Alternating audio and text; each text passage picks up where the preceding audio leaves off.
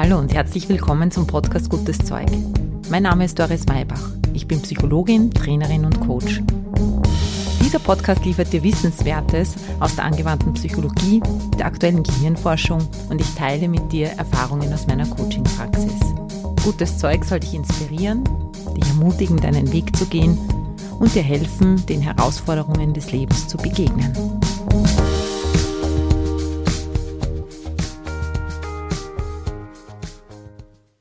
Hallo, herzlich willkommen zu einer neuen Folge Gutes Zeug. Heute habe ich mir ein ganz kleines Thema ausgesucht. Es geht um die Schönheit. Du wirst dich vielleicht fragen, was hat denn Schönheit mit persönlicher Weiterentwicklung zu tun? Schönheit ist doch etwas sehr Oberflächliches. Und ja, auf den ersten Blick mag das so sein. Umso mehr macht es aber Sinn, ein bisschen weiter hinzuschauen und das Thema Schönheit mal aus der Nähe zu betrachten. Deshalb wird es heute ein Exkurs, ein Ausflug in die Welt der Schönheit. Vielleicht ein bisschen philosophisch, wahrscheinlich auch ein wenig poetisch. Ich hoffe, du hast da Lust drauf. Schönheit hat, wie du dann am Ende der Folge feststellen wirst, ganz viel mit dir zu tun, mit deiner Lebensqualität zu tun. Und ich will dich natürlich einladen, nicht nur deine eigene Schönheit, Klammer auf, wieder, Klammer zu, zu entdecken, sondern auch die Schönheit des Lebens und die Schönheit dessen, was dich umgibt. Schauen wir doch gemeinsam, wie das gelingen kann.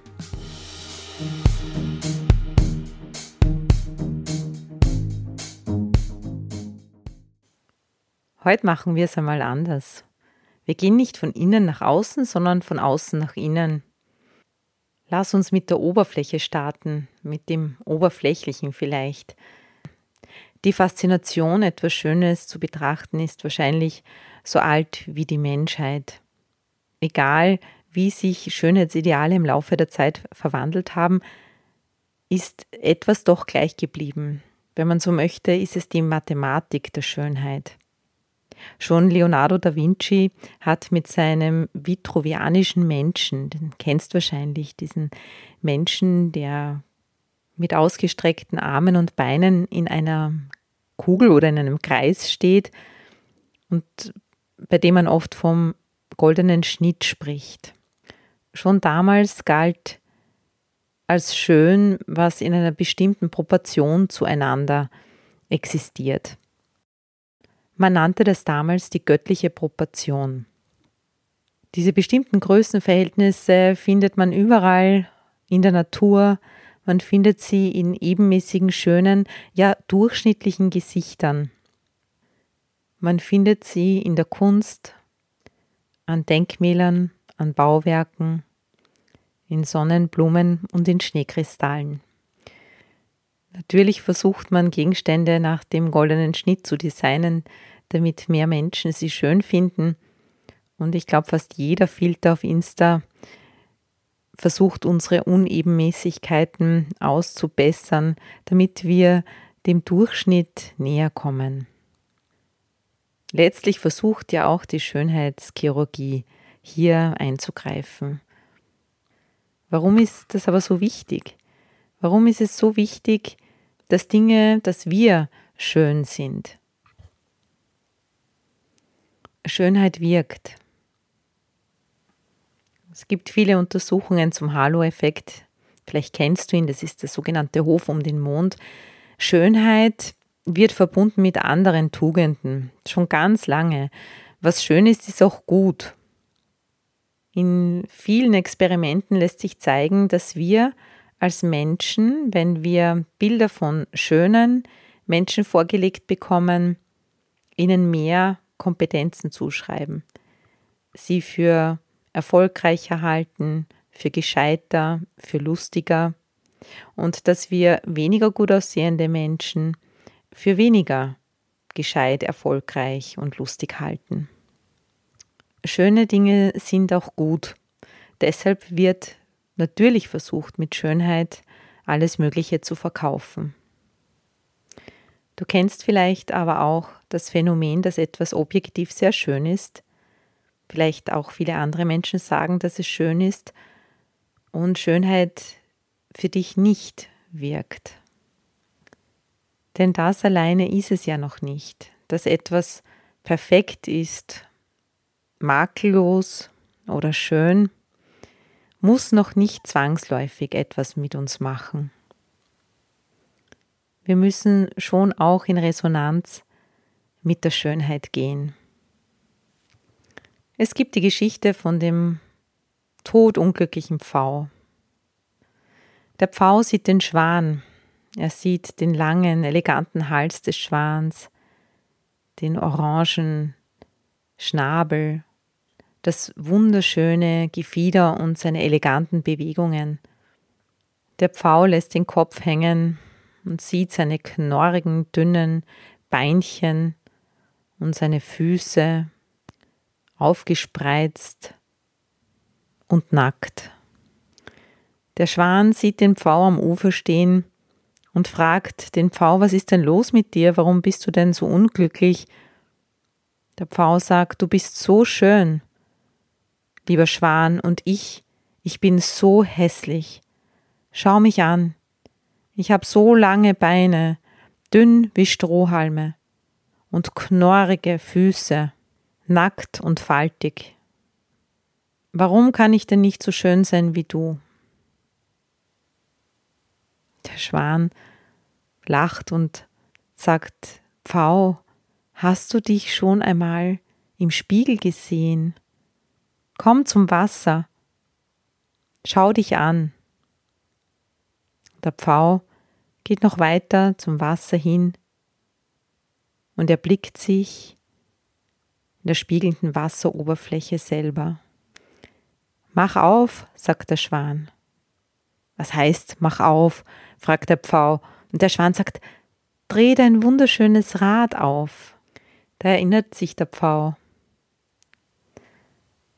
und schlägt sein Rad. Wunderschön.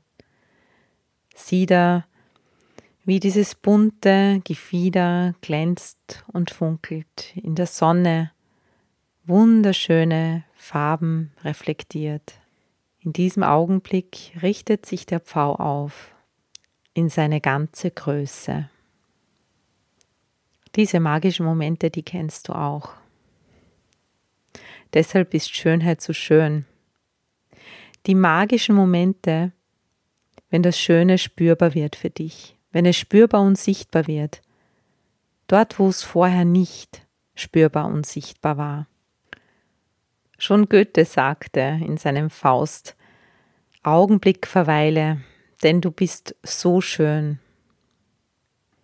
Wenn wir es zulassen können, dass die Schönheit, die ja überall da ist, die ganze Zeit, in der Natur, in der Musik, in dir, an dir, an den anderen, in den anderen, wenn du dich davon berühren lässt, dann hat Schönheit ganz viel mit Glück zu tun. Schönheit vermag uns zu verzaubern.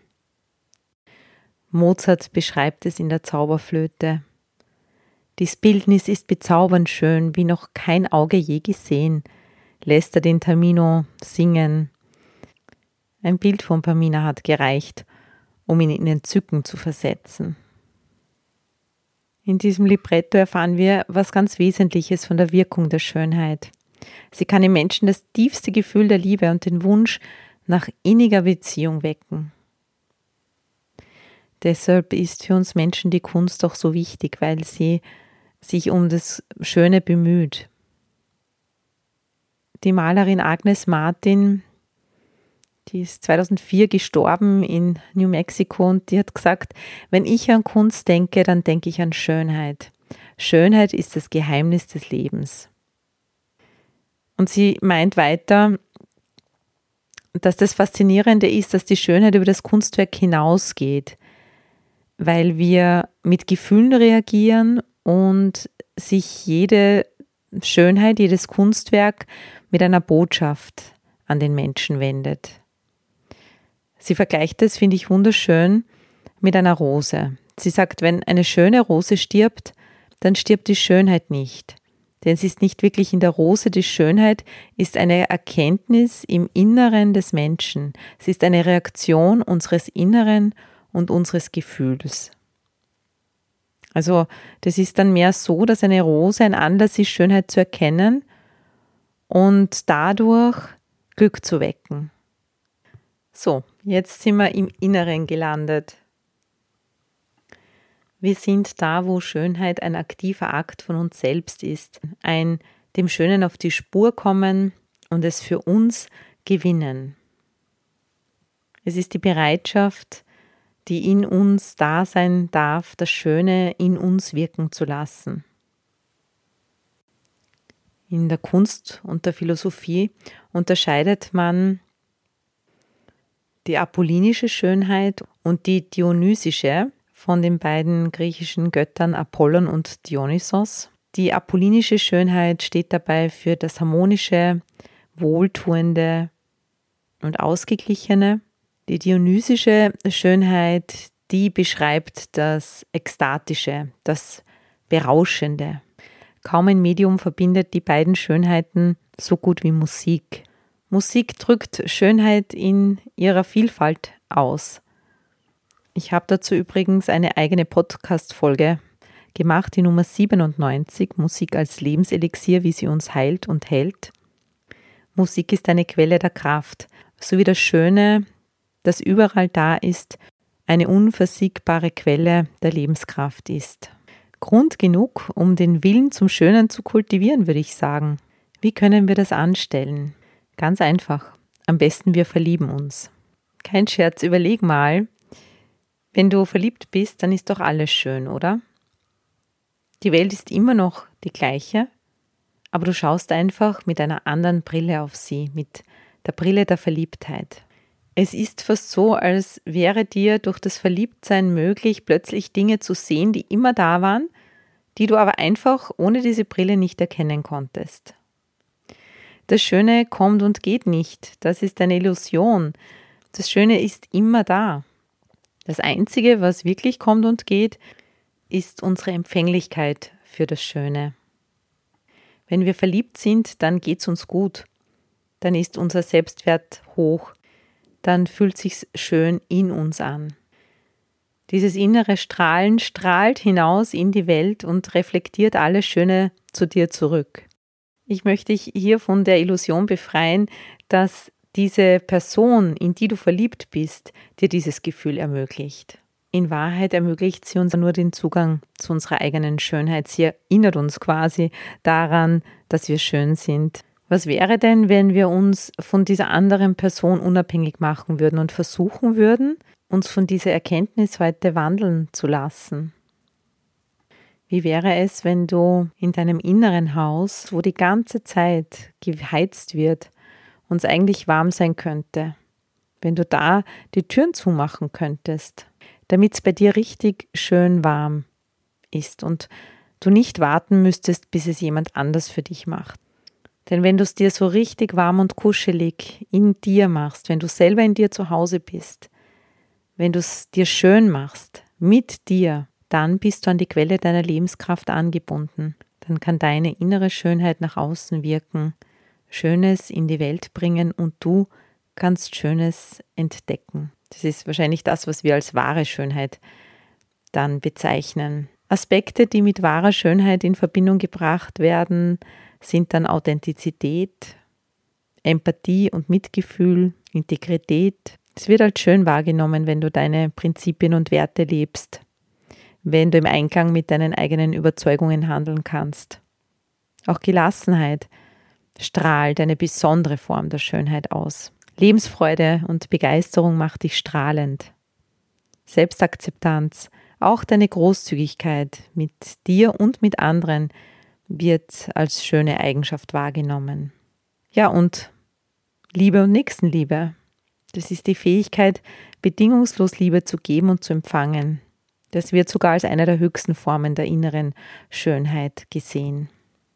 Da fällt mir meine liebe Freundin Marga ein. Sie ist gerade 60 geworden. Ich weiß, dass sie manchmal meinen Podcast hört. Bei der Gelegenheit Happy Birthday noch einmal. Und ich sage es jetzt auch noch einmal, du bist ein Vorbild für mich, was Schönheit betrifft, denn sie ist eben mit ihren 60 Jahren sowas von alterlos schön, dass ich ihr das auch beim Fest gesagt habe. Die Marga hat sich bedankt. Dann hat sie mich und die beiden Freundinnen, die noch um uns herum gestanden sind, gefragt, liebt ihr das Leben? Und wir haben gesagt, ja. Und dann hat sie gesagt, dann wird es bei euch genauso sein. Und wie sie das gesagt hat, war das alles, was ich jetzt vorher erwähnt habe, was innere Schönheit ausmacht, da. Einfach fantastisch, einfach berührend. Jetzt haben wir so viel über das Schöne gesprochen. Hat denn in so einer Folge das Hässliche überhaupt Platz? Ja, immer. Denn was ich nicht möchte, ist, dass du glaubst, dass wir das, was nicht schön ist oder das Hässliche, dass wir das negieren sollen. Es geht nicht darum, die rosarote Brille aufzusetzen und alles Schlechte zu ignorieren. Überhaupt nicht. Wie dann, fragst du dich vielleicht. Amor fati, sage ich dann. Diesen Ausdruck hat Nietzsche gewählt und meint damit die Liebe zum Schicksal. Es kommt im Leben alles Mögliche daher. Amor fati ist die Lebenseinstellung, dass wir das Schicksal akzeptieren, dass wir auch die schmerzhaften Momente, die schweren, die hässlichen Momente in unserem Leben als integralen Teil unserer persönlichen Entwicklung und Entfaltung sehen, dass wir nicht klagen und ablehnen, sondern unser Leben mit allem, was es mit sich bringt, als etwas Wertvolles und Bedeutsames sehen. Das wiederum ist doch ein schöner Gedanke, oder? Ich lade dich ein, jetzt für einen Augenblick innezuhalten. Ich möchte nämlich heute diese Folge zur Schönheit mit einem Heilgebet beenden. Es heißt im Original The Beauty Way es ist ein traditionelles Gebet der Navajo-Indianer. Es ist ein wichtiger Bestandteil ihrer spirituellen Praxis und sie verwenden es für viele Heilungsrituale. Das Gebet ist darauf ausgerichtet, Heilung, Harmonie und Schönheit in das Leben der Menschen zu bringen.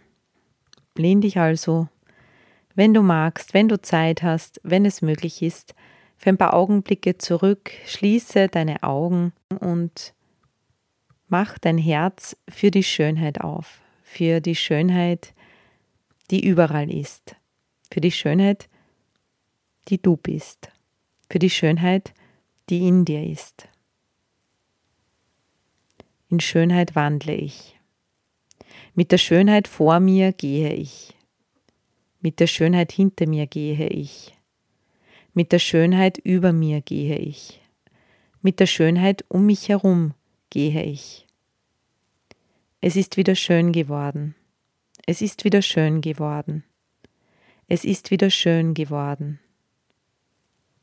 Es ist wieder schön geworden. Spür nach. Wie nach einem Sturm, nach Regen. Sich alles in dir klären möge und du dich verbinden darfst mit der Quelle der Schönheit in dir. Lass dich von ihr bewegen, durchfluten. Lass die Schönheit in jede Zelle deines Körpers fließen und über dich hinaus, sodass jetzt, wenn du die Augen aufmachst, dich hinein verlieben kannst in die Schönheit dieser Welt. Vielleicht magst du in den nächsten Tagen genauer hinschauen, wo überall du die Schönheit entdecken kannst. Ich wünsche dir ganz viel Freude dabei. Bis zum nächsten Mal. Alles Liebe, deine Doris, Baba.